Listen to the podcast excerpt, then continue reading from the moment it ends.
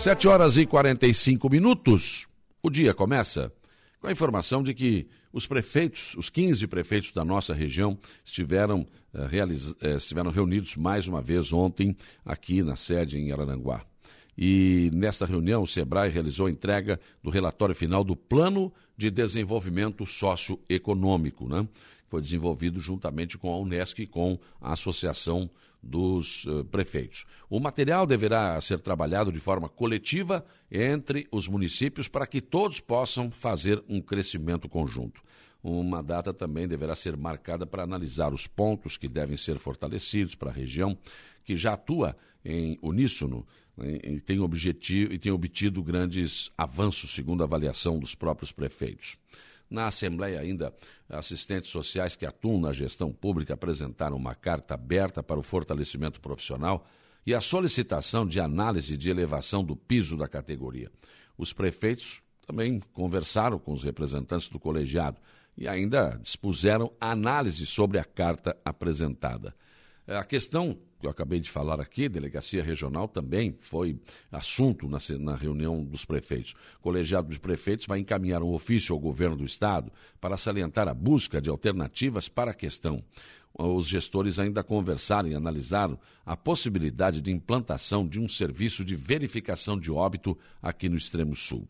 E ainda na reunião de ontem, o coordenador do movimento econômico, Alisson, a, Ailson Piva, eh, debateu com os prefeitos sobre a situação que nós já noticiamos aqui no programa, inclusive, referente à queda do ICMS e as possibilidades de minimizar estes impactos. Então, uma situação bastante complicada. Teve prefeituras aí, tem prefeituras que vão perder mais de 200 mil mensais em receita com esta queda.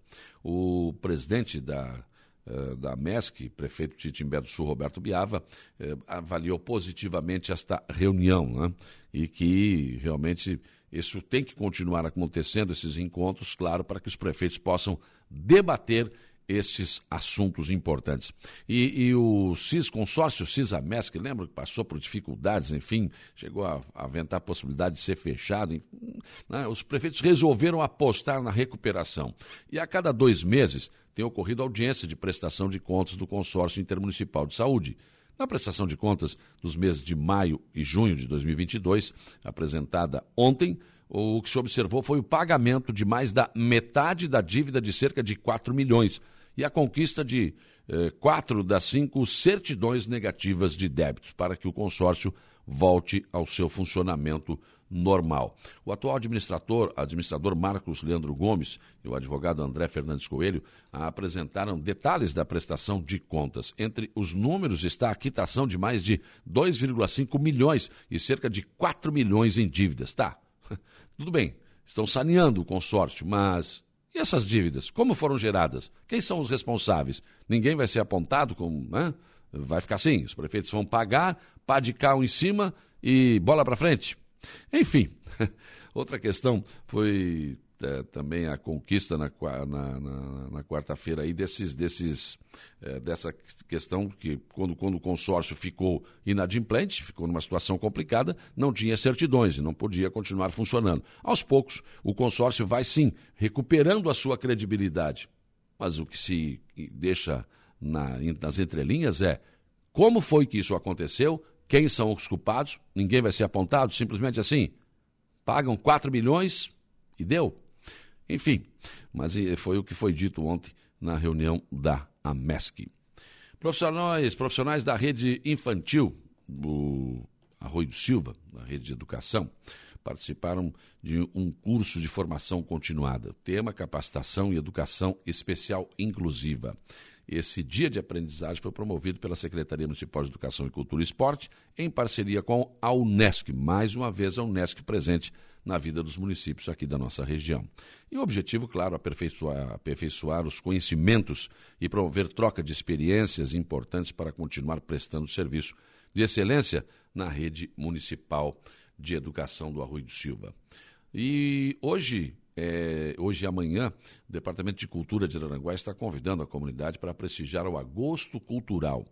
E, e hoje, por exemplo, sexta-feira, é, será na Feira da Agricultura Familiar, localizada aqui na Praça Ercílio Luiz, no centro, a partir das 9 horas. A programação contará com a apresentação do cantor Juan Machado. Já no dia 27, a programação eh, será realizada na Praça Cesário Cibien, da Cidade Alta, das 10 às 16h30 e contará com brinquedos, artesanatos, oficinas da Unesc, boi de mamão, dança, capoeira, doação de mudas, coral São Pedro, teatro na rua com a peça Cinderela, banda Pratabum, uh, voz e violão com Jorge Fidelis e show com a banda a banda Samba Session. E, lógico, né, estão convidando a população para participar. E o Instituto Maria Schmidt, que administra o Hospital Regional de Araranguá e também é proprietário do Hospital Dom Joaquim Sombrio, volta, continua tendo problemas, na verdade, com a Secretaria Estadual da Saúde. Na verdade, eu noticiei aqui, há um tempo atrás, sobre a questão das, dos leitos de UTI do Dom Joaquim. Naquela época, houve uma situação em que não pagaram os leitos de UTI e o IMAS ameaçou fechar a porta SUS do hospital. Pois agora, o problema é que o contrato com as UTIs não foi renovado e não tem justificativa para isso.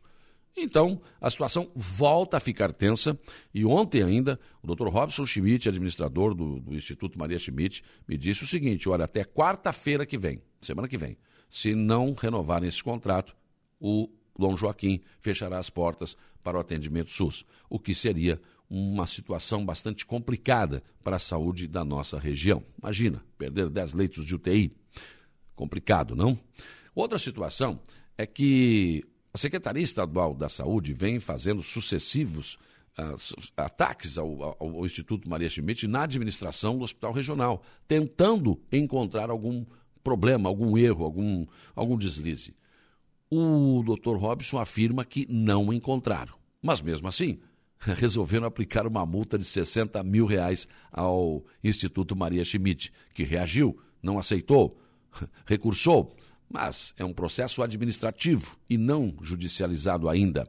Mas, ao invés de rever o conceito, não, aumentaram a multa para 1 milhão e 200 mil. E aí está novamente criado um clima ruim entre quem administra o hospital, que é do Estado, e a Secretaria Estadual da Saúde. Ora, se a Secretaria Estadual da Saúde tem provas de algum ilícito cometido pelo Instituto Maria Schmidt, que venha público, que coloque isso né? e que puna os responsáveis. Agora, multar sem apontar o problema, bom, daí isso tem outro nome. Pensem nisso, enquanto lhes desejo um bom dia.